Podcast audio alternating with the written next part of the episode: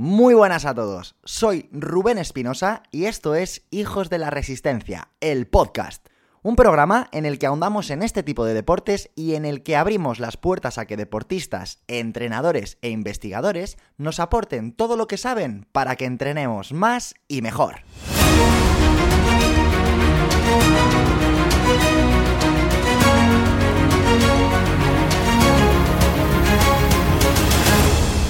Muy buenas a todos, amigos, amigas. Por fin, por fin jueves.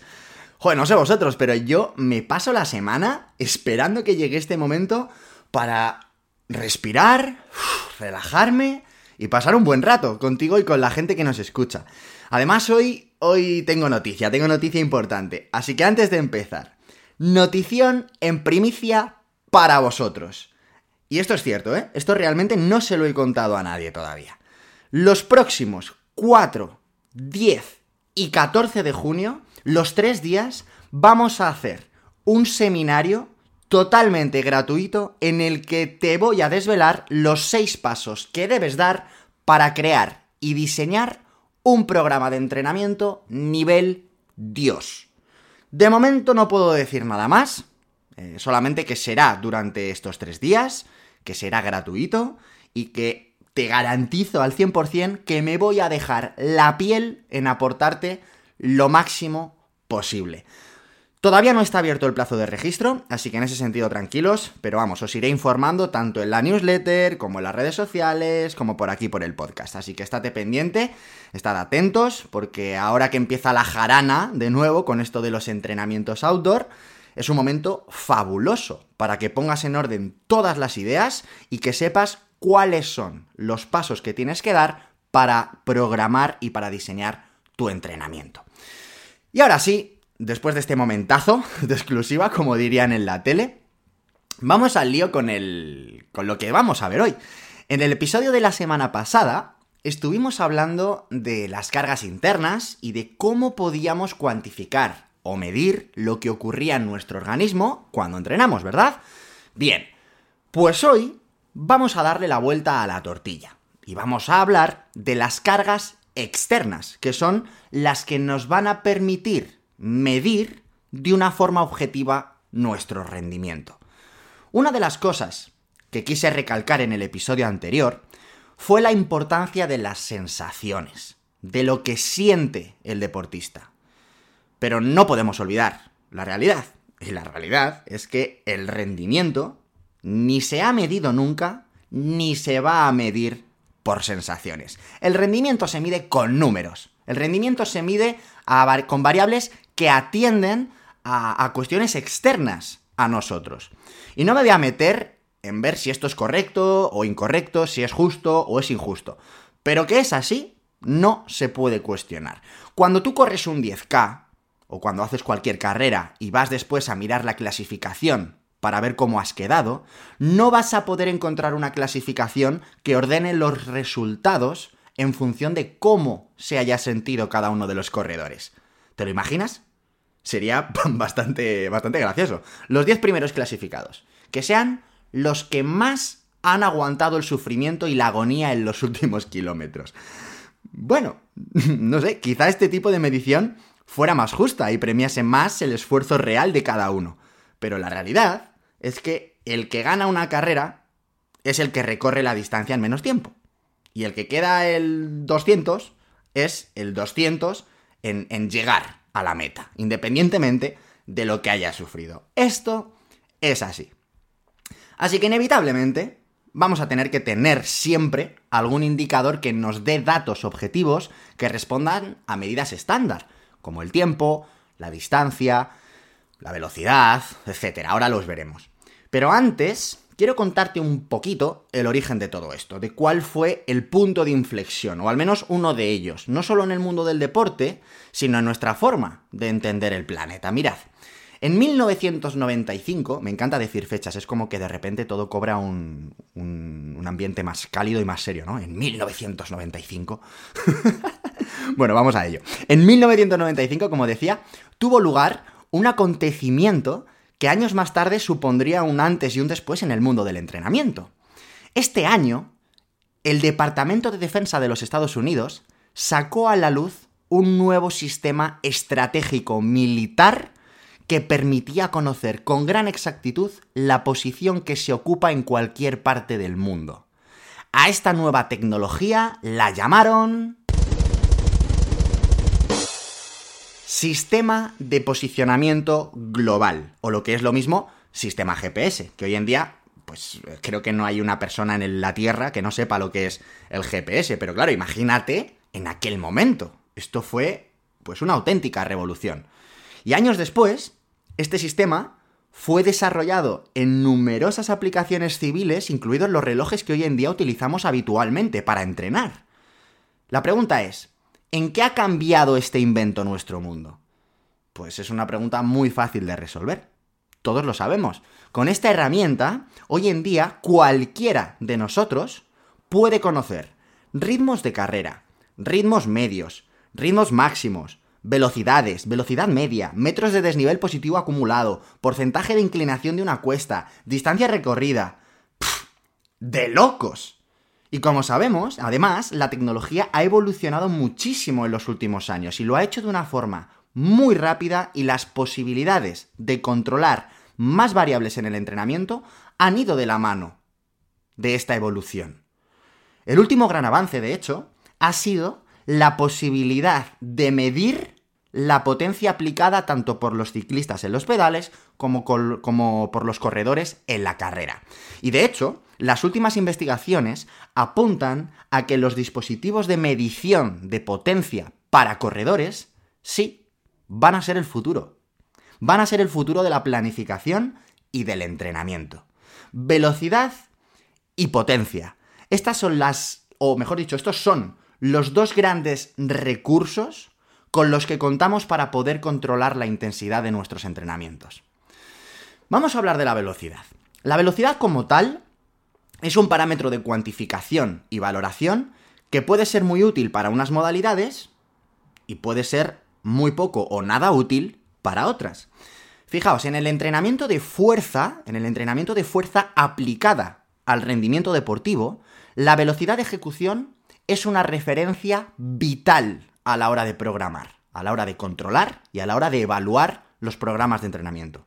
Hoy en día ya no queda duda de que los entrenamientos de fuerza deberían programarse por velocidad de ejecución. Y ojo, hablo de entrenamientos de fuerza, no entrenamientos de, hipertrofia o de aumento de la masa muscular, que no es lo mismo. ¿De acuerdo? Sabemos que si un atleta o un deportista está moviendo la barra más despacio de lo que suele hacer para un mismo porcentaje de carga, significa que está trabajando por encima del esfuerzo previsto. Y esto es brutal. Es brutal poder tener estos datos a partir de la velocidad. No podemos dejar de pensar que los entrenamientos de fuerza y el mundo de la resistencia van absolutamente de la mano. Y no me cansaré de repetir esto. ¿O acaso un triatleta de larga distancia no tiene que estar fuerte? ¿Eh? ¿Y un corredor de maratón? ¿No tiene que estar fuerte de verdad? ¿Un corredor de maratón? Dejemos de pensar que la fuerza es solo para los powerlifters o solo para los alterófilos. El desarrollo de la fuerza es vital para cualquier persona, pero mucho más si cabe para un deportista de resistencia y mucho más si cabe aún para un deportista de resistencia de larga distancia. De hecho, si nos ponemos exquisitos, la gran diferencia entre un maratoniano que en el kilómetro 36 es capaz de correr a 4.45 y otro que tiene que andar en ese mismo kilómetro es que el primero es capaz de aplicar fuerza en el suelo a pesar de la fatiga acumulada, mientras que el segundo, sea cual sea la circunstancia y sea cual sea el motivo, no está siendo capaz de generar fuerza en esas condiciones de fatiga. Y ahora que lo pienso, ¿cómo me gusta a mí irme por las ramas? Si yo estaba hablando de velocidad y acabo hablando de fuerza. Joder, perdonadme. Más allá del entrenamiento de, de, fuerza, en el contexto en el que nos interesa hablar de la velocidad, el contexto del atletismo, en el contexto de la carrera o del ciclismo, aquí el valor es diferente. O al menos la manera de entenderlo sí lo es. Para empezar, hablamos de velocidad en diferentes unidades en función de la modalidad de la que se trate. En ciclismo, como ya sabes, se mide en kilómetros hora, algo a lo que todo el mundo está acostumbrado. Sin embargo, en la carrera hablamos de ritmos, que se mide en minutos por kilómetro. Es decir, si corres a 5 minutos por kilómetro, estás llevando una velocidad que te permite recorrer un kilómetro en 5 minutos.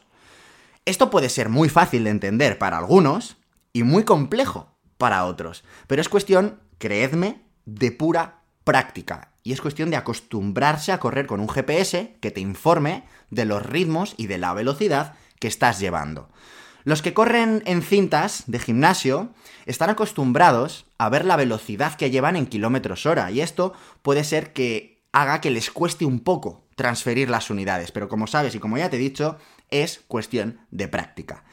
En la carrera, los ritmos son un gran recurso para cuantificar los entrenamientos, ya que existe, y esto lo sabemos, una relación directa entre el ritmo que lleva una persona corriendo en llano y sin viento con sus umbrales ventilatorio 1 y 2, y no solo eso, sino también con la zona del máximo estado estable de lactato.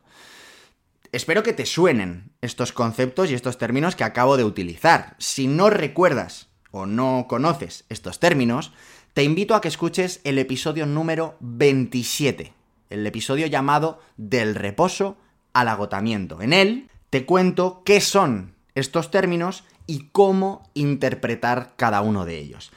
Volviendo al tema, si tienes una marca de 40 minutos en 10 kilómetros, significa que tu ritmo de competición es 4 minutos el kilómetro. Y esto implica que tu máximo estado estable de lactato estará aproximadamente entre 4.05 y 4.15. Y ojo, es posible, y también es normal, que te estés preguntando en este caso, ¿por qué el máximo estado estable de lactato no está situado en 4 minutos el kilómetro? Si se supone que ese es el ritmo máximo al que eres capaz de correr sin acumular esa acidosis. Bien, el motivo es que si has hecho los 10 kilómetros a muerte, pues realmente no has corrido toda la carrera en tu zona de máximo estado estable. Sabemos que el tiempo máximo que puede tolerar una persona corriendo en el segundo umbral, en su umbral ventilatorio 2, está entre los 6 y los 13 minutos, en función del nivel del deportista. Y el tiempo límite al que se puede aguantar a ritmo de volumen máximo de oxígeno es de 6 a 7 minutos y medio para los más entrenados. Con esto quiero decir que si el test de 10 kilómetros está hecho a tope, el corredor irá pasando por todas esas fases fisiológicas, por todas esas zonas, por lo que podemos concluir que si corre a 4 minutos el kilómetro, pues su máximo estado estable probablemente estará, estará entre 4.05 y 4.15. Pero bueno, eh, esto no es lo importante de este episodio. Por supuesto, esto se debe cotejar con una prueba de esfuerzo, donde se puede saber con exactitud qué ritmos de carrera corresponden a cada zona fisiológica. La gran limitación de los ritmos de carrera a la hora de cuantificar la intensidad en corredores es el momento en que aparecen perturbaciones externas muy familiares, seguro que te suenan, como son el viento o la orografía del terreno. Y esto es algo que tenemos que tener muy en cuenta, sobre todo cuando vemos un entrenamiento en el que un corredor, por ejemplo, tiene picos de intensidad. ¿Vale? Imaginaos que os metéis en, en, Garmin Connect o en la aplicación de Polar a analizar los datos de un entrenamiento y veis que hay unos picos de velocidad brutales. Bueno, pues a priori podemos pensar que se trata de un entrenamiento de series, ¿no? Dices, vale, hay picos de, de, de velocidad alta con picos de velocidad baja, eso es que el corredor ha estado haciendo series. Pero lo que tenemos que hacer realmente es, además de mirar la curva de la velocidad, tenemos que mirar la curva del desnivel del entrenamiento y ver si realmente ha sido un cambio de ritmo consciente y planificado o si en cambio ha sido una bajada, por ejemplo, en la que es fácil aumentar el ritmo sin experimentar un aumento real de la intensidad. Y al revés, sucede exactamente lo mismo. Siempre tenemos que mirar el desnivel y la magnitud de las cuestas, ya que puede ser que haya bajadas de ritmo y pensemos que el deportista ha pinchado, pero realmente es posible que esté subiendo una, cuesta y que la intensidad incluso sea mayor que antes, a pesar de que la velocidad sea menor. Y por último, y para ir zanjando con el tema de los ritmos de carrera, tenemos que ser muy precavidos a la hora de medir la intensidad de un entrenamiento en base a la velocidad media o al ritmo medio. Imaginaos un entrenamiento de 10 series de 1000 metros a 3.55, ojo, ¿eh? Con 3 minutos de descanso. 10 por 1000 a 3.55 con 3 minutos de descanso entre cada serie. Ojo, ¿eh? Da pereza. Así he escuchado. Bueno, si el corredor hace un entrenamiento perfecto y después ves su ritmo medio, es muy posible que ese ritmo sea 5.30, 5.45 o incluso de 6 para arriba. ¿Qué ha pasado?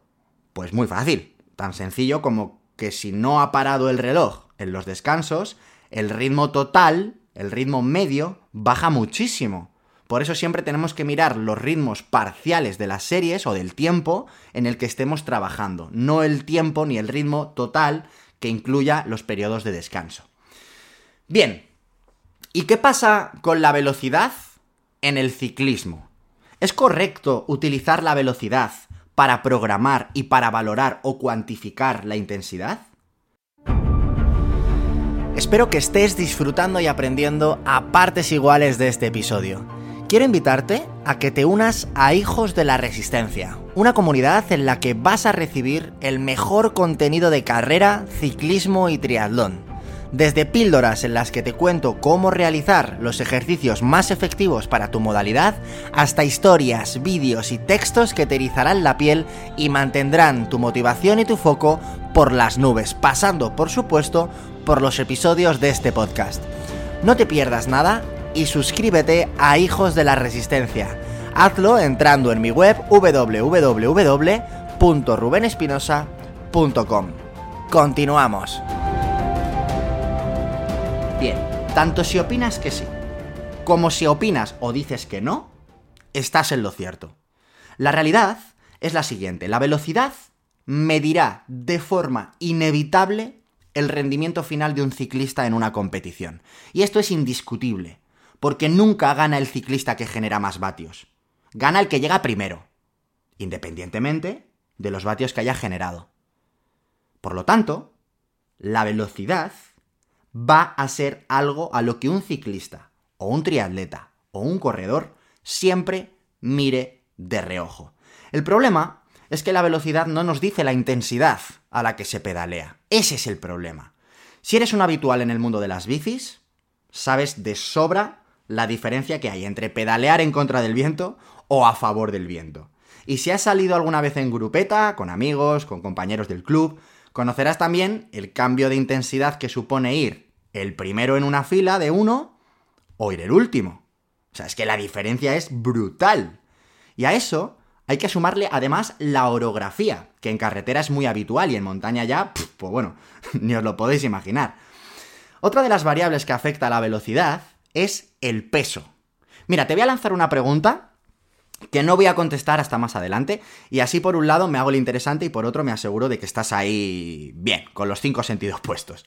Imagina que vamos los dos pedaleando, tú y yo. Vamos en un falso llano y vamos sin viento. Es un falso llano hacia abajo, que tiene un menos 2% de inclinación, es decir, un 2% pero de desnivel negativo.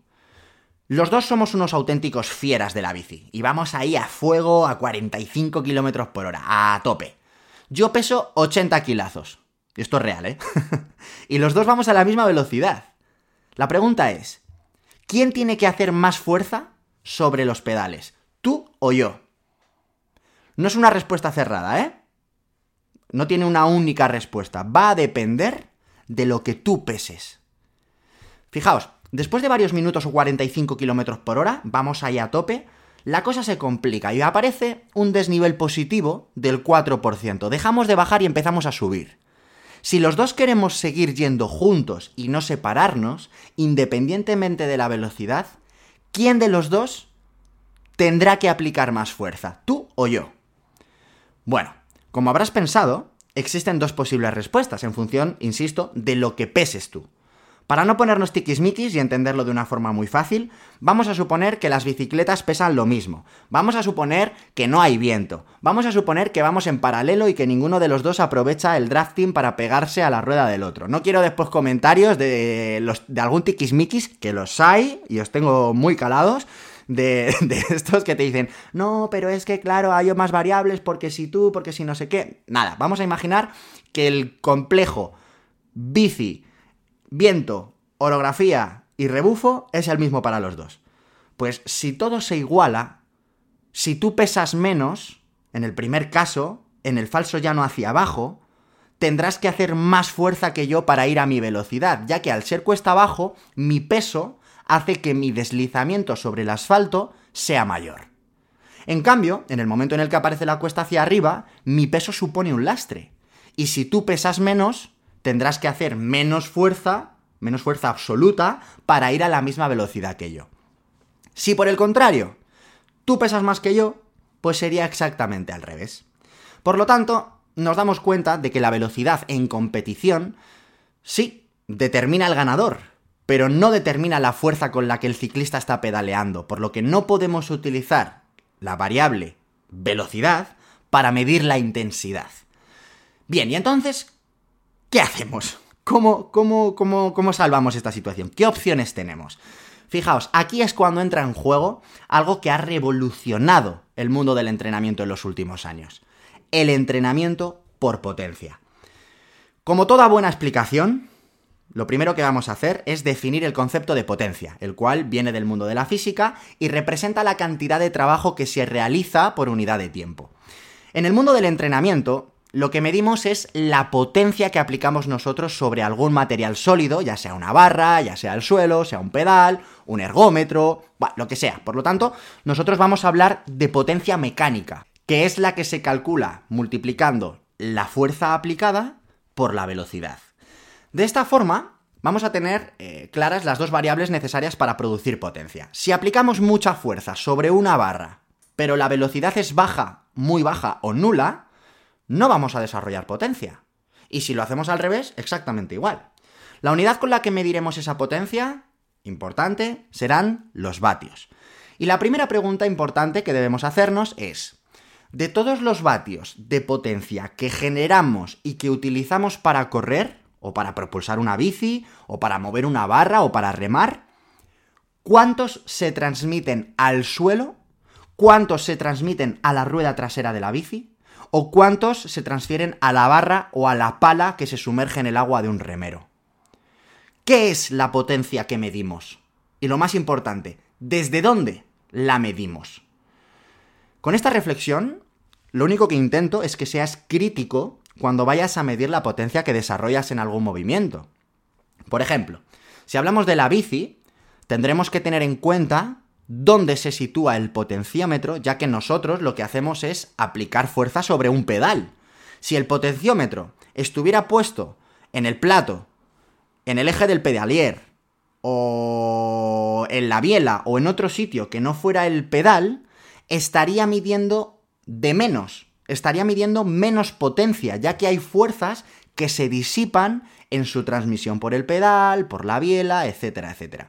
Y este es el motivo por el que un potenciómetro es más económico cuanto más lejos se sitúe del punto de aplicación de la fuerza, o lo que es lo mismo, cuanto menos exacto sea. Bueno, no es que sea menos exacto, es que si está lejos del pie, en este caso, no estaría siendo capaz de medir toda la potencia que el pie aplica.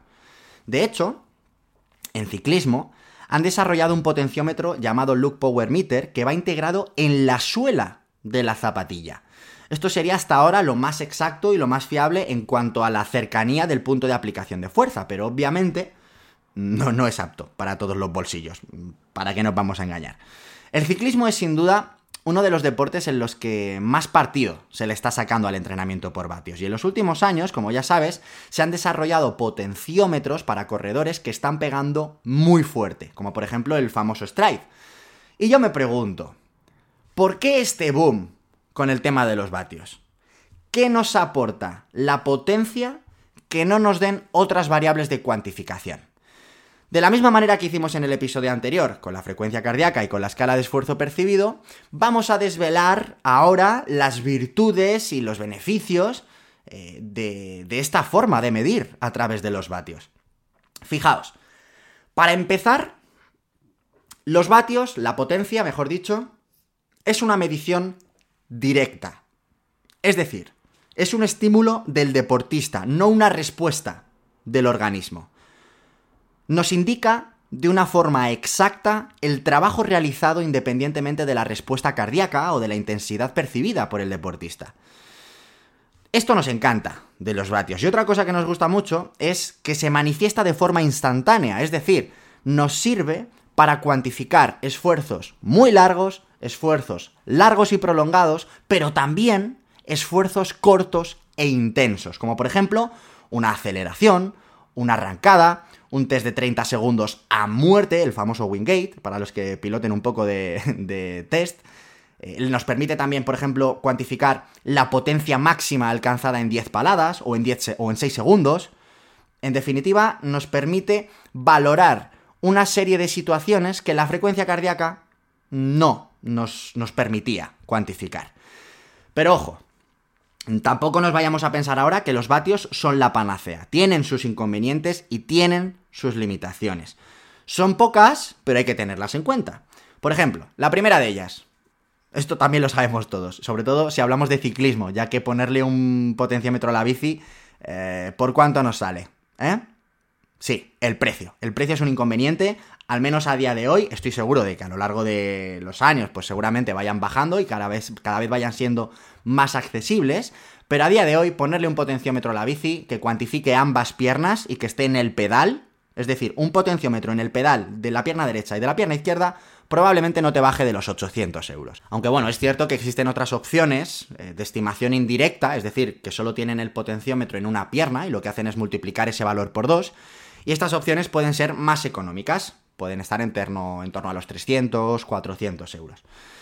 Por otro lado, es importante esto que, lo tengamos en cuenta, la comprensión del entrenamiento por vatios no es sencilla, tiene cierta complejidad y hay que entender un mínimo de conceptos para poder extraer conclusiones y sacarle partido a, a, los datos.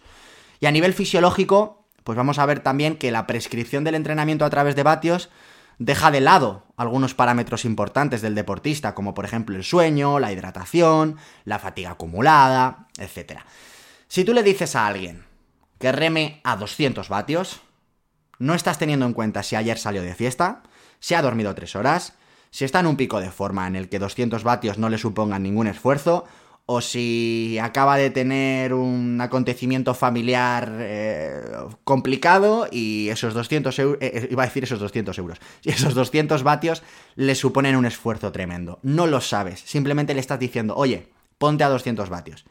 Y esto no es una limitación de la potencia como tal, es una limitación para todo aquel entrenador o deportista que no encuentre la forma adecuada de adaptar y sobre todo de conjugar todas las variables de medición que tenemos. En definitiva, hablar de potencia mm, es algo sencillo si lo tocas muy por encima, pero puede ser muy complicado si analizas los detalles. Comprender los diferentes tests de potencia que existen para extraer las zonas de entrenamiento, analizar perfiles de potencia, entender cómo funciona una curva de potencia crítica, em, analizar conceptos como pueden ser potencia normalizada, factor de intensidad, en definitiva, Términos que se utilizan mucho en el entrenamiento por vatios en ciclismo. Hablar de todo esto no es sencillo y requiere tiempo, y requiere aprendizaje y requiere estudio. Si te interesa todo esto, házmelo saber y bueno, pues yo propondré los temas en el grupo de Telegram, donde espero que estés, por cierto, para que podáis votar. Y oye, si salen, eh, yo no tengo ningún problema en, en, contarte poco a poco cómo funciona todo esto. Por ejemplo, para que te hagas una idea, vamos a ver al menos dos de los términos que creo que sí que es importante, aunque no estés especializado en esto, es importante que diferencies. Potencia absoluta y potencia relativa. Mira, la potencia absoluta es el valor absoluto, el valor total en vatios que se producen en un tiempo determinado, mientras que la potencia relativa es ese valor total, pero en relación al peso del deportista. El valor absoluto se mide en vatios y el valor relativo se mide en vatios por kilo de peso. Como ya sabes, soy muy fan de los ejemplos, así que vamos a ver un ejemplo que estoy seguro que va a dejar claras las diferencias entre estos dos conceptos. Mira, tenemos a dos ciclistas. Tenemos por un lado a Fran y tenemos por otro lado a Luis. Que aviso, y esto es real, ¿eh? Son colegas, son colegas de verdad. Existen estas dos personas. Son dos amigos de los de verdad, de los de toda la vida. Bueno, hay un tercero, que es clave, que es Adri, pero este es más de pesas, saco de boxeo y esas cosas. Entonces no le puedo poner como ejemplo en un podcast de, entrenamiento en resistencia. Pero a los tres les mando un abrazo enorme desde aquí, que además llevo mucho tiempo sin verles y la verdad se les echa de menos.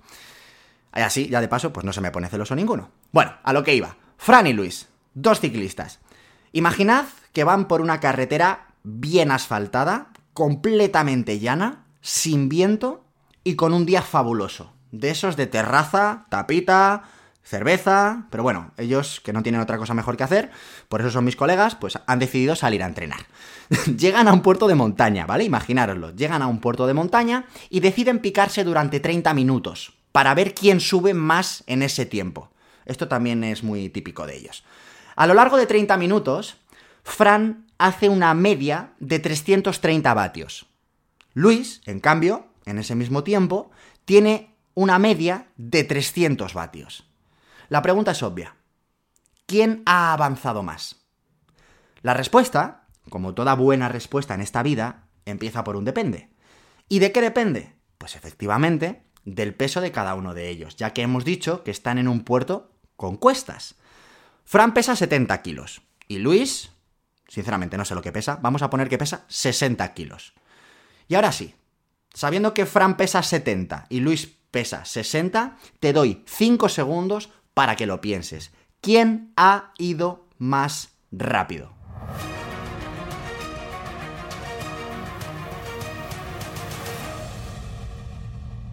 Bien, pues la potencia absoluta ya la conocemos. 330 vatios para Fran y 300 vatios para Luis.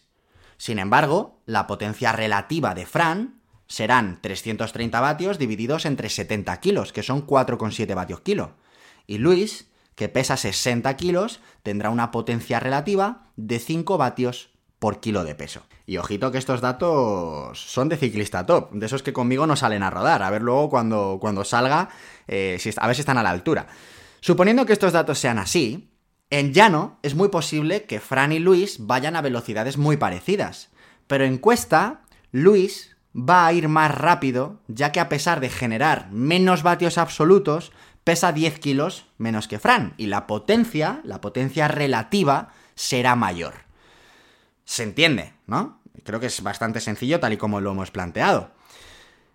Bien, pues esta es una de las perlitas que nos permite entender cómo el rendimiento por vatios no es tan sencillo como pensar que el que más vatios mete es el que rinde más. No, no es así.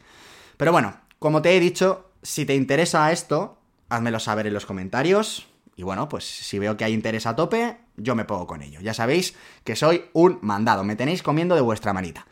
Así que nada, amigos, em, espero que te haya gustado este segundo episodio sobre cómo medir tu entrenamiento. Si es así, te animo a que lo compartas, a que me etiquetes para poder agradecértelo personalmente. Y nada, mm, quiero ser respetuoso con tu tiempo, nos vemos la próxima semana. Ah, importante, recuerda que el próximo día probablemente ya te pueda dar más información acerca de ese pedazo de seminario que estamos preparando para los días 4, 10 y 14 de junio, en el que te voy a contar los 6 pasos que debes dar para crear y diseñar entrenos memorables.